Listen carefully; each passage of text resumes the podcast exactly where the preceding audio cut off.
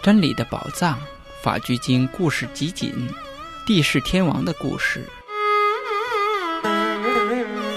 有一天，离车国的摩诃利王子前来聆听佛陀讲解《地释所问经》。佛陀的生动叙述让王子以为佛陀一定见过地释。为了确认，他就问佛陀。佛陀回答道：“摩诃利。”我确实认识帝释，也知道他为何成为帝释。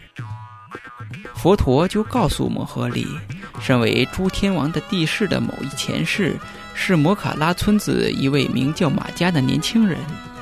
他和三十二位同伴从事很多的社会公益活动，如铺路、建公共休息的房舍等。一生中并奉行七项义务：一。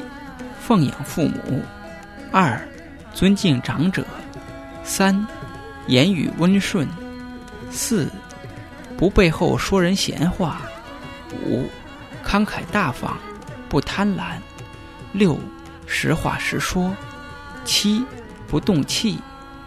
由于马家在那一生中具足无数的善业和正确的德行，所以往生为帝释天王。